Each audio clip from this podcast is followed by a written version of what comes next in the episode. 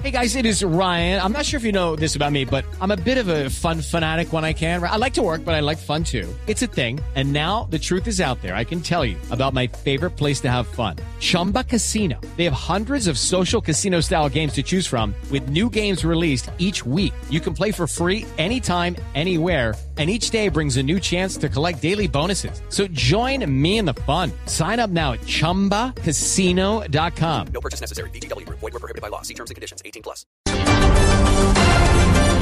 Son las 8 de la mañana y dos minutos, hora de actualizar noticias en Blue Radio. Las calles, los muros de Arauquita amanecieron con grafitis y banderas del ELN en medio del paro armado que decretó esa guerrilla y que entró en vigencia a las 0 horas de hoy. El transporte del departamento está totalmente paralizado. Vamos a esa zona del oriente de Colombia. Saludamos a Felipe Moreno. Paralizado se encuentra el transporte intermunicipal en el departamento de Arauca por cuenta del paro armado del ELN. El temor se apoderó de viajeros y conductores, según Marco Reyes, gerente de la terminal de transportes. Vemos que no hay pasajeros de ninguna clase, ni siquiera para decir que van a, a solicitar una encomienda. Personas no, no se acercan a la terminal. Eh, tenemos dos oficinas abiertas, Cotrastami y Araucana en ese momento. En el municipio de Arauquita, la guerrilla del ELN puso banderas alusivas al grupo armado ilegal y pintó grafitis en distintos puntos. Desde Arauca, Fili Moreno, Blue Radio. 8 de la mañana, 13 minutos. Vamos al municipio de Carmen de Chucurí, en Santander. Hoy se esperan movilizaciones a favor y en contra del cura guerrillero Camilo Torres, quien recordemos falleció hace 50 años y hoy está inspirando este paro armado del grupo guerrillero. En el lugar está el enviado especial Javier Rodríguez. Eduardo, pues en este momento hay una tensa calma aquí en el municipio de San Vicente, del Carmen de Chucurí, zona de la región del Magdalena Medio, en el departamento de Santander, donde organizaciones sociales conmemorarán los 50 años de la muerte del cura Camilo Torres en medio de combates con el Ejército Nacional, específicamente en el sitio conocido como Patio Cemento. Aquí en este sector conocido como El Topo hay pancartas eh, y pasacalles de los habitantes de San Vicente, del municipio del Carmen de Chucurí que están rechazando esta conmemoración. Dicen que no hay motivo para celebrarle un acto a este grupo insurgente y más en esta zona que ha vivido fuertemente la violencia en los últimos años en esta región del país. El ejército, la policía se encuentra en la zona acordonada para brindarle seguridad a las organizaciones sociales que ya salieron desde Barranca Bermeja hacia esta zona. En el recorrido que hemos hecho, varios vehículos han quedado pinchados por tachuelas que fueron regadas en horas de la madrugada. Igualmente, eh, varios árboles de gran tamaño fueron cortados con motosierra y han caído sobre la vía y impide el paso de vehículos eh, de mediano y gran tamaño. Solamente pueden pasar los vehículos pequeños. No se sabe quiénes eh, cometieron estas eh, irregularidades y la policía está investigando y haciendo inteligencia en la zona. Desde el sector de El Topo, en el municipio del Carmen de Chucurí, Javier Rodríguez, Blue Radio. El virus del Zika crece explosivamente en el mundo. ¿Cómo avanza la enfermedad que tiene en alerta a la humanidad? Este es el reloj del Zika en Blue Radio. 8 de la mañana y 5 minutos. Una población de Brasil acaba de suspender el uso de un químico que se utiliza para lavar los estanques para evitar la proliferación del mosquito del Zika. Esto por temor a la microcefalia. ¿Qué es la, ¿Cuál es la historia, David Gallego?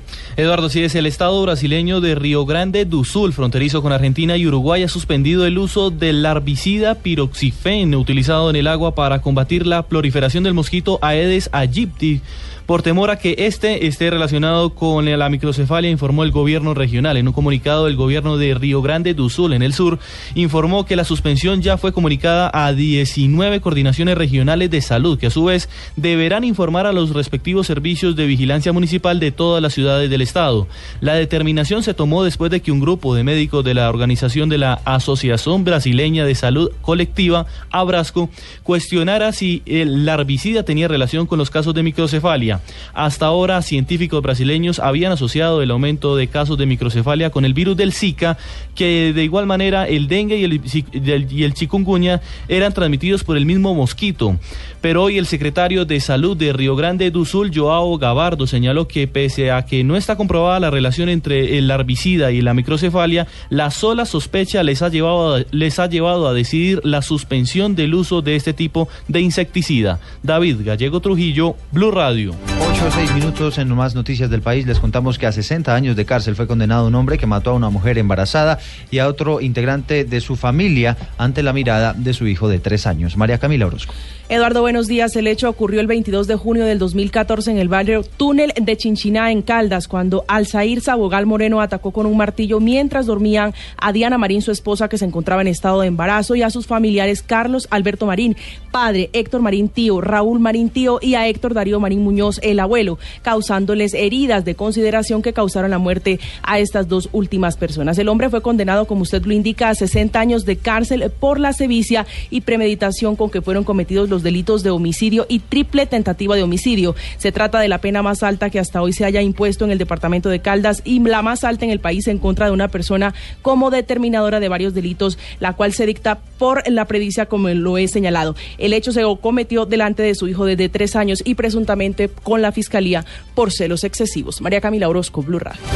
8 o 7 minutos se conocen detalles de la decisión de la Junta Directiva de FENALCO, que en las últimas horas anunció la remoción del cargo del director ejecutivo de las seccionales del Atlántico por denuncias de violencia intrafamiliar. Diana Ospino. La Junta Directiva de FENALCO Seccional Atlántico se había reunido con Carlos Jiménez, director ejecutivo de la entidad en el departamento, luego de que se dieran a conocer las denuncias por violencia intrafamiliar en su contra. Finalmente, a través de un comunicado de prensa, se conoció hoy su destitución del cargo. Hernán Miranda, abogado defensor de Ivette Borrero, ex esposa del funcionario, señala que la denuncia ante las autoridades avanza por buen camino. La denuncia fue interpuesta el día 6 de enero por el hijo de la señora Ivette José Nicolás, y eh, le correspondió por reparto a la Fiscalía Primera de la Unidad CABIS de Barranquilla. Eh, ya la, el CTI, delegado ante esa fiscalía, ha tomado entrevistas, ha recogido diferentes elementos de prueba y en eso nos encontramos todavía. Estamos esperando que ella sea remitida a medicina legal para una valoración de secuelas psiquiátricas. La Junta Directiva de FENALCO señala en el comunicado que al pedir explicaciones a Jiménez sobre la agresión, este negó los hechos. En Barranquilla, Diana Ospino, Blue Radio. En información deportiva les contamos que Brasil, Argentina, Paraguay y Colombia son las selecciones clasificadas al Mundial de Fútbol Sala que se va a cumplir en septiembre en nuestro país. Joana Quintero.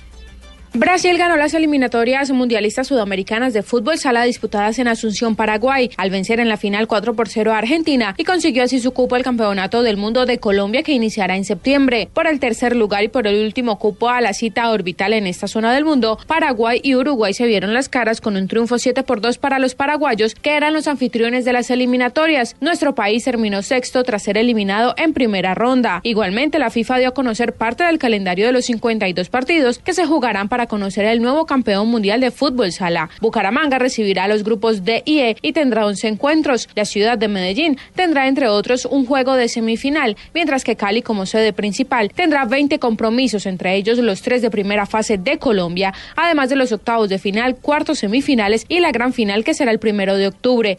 Desde Cali, Joana Quintero, Blue Radio. Noticias contra reloj en Blue Radio. 8 de la mañana, 10 minutos. Estamos atentos a las pruebas de ADN que está adelantando el Instituto de Medicina Legal para confirmar si los restos hallados en el alcantarillado de Soacha efectivamente pertenecen al niño Juan Sebastián Fuentes.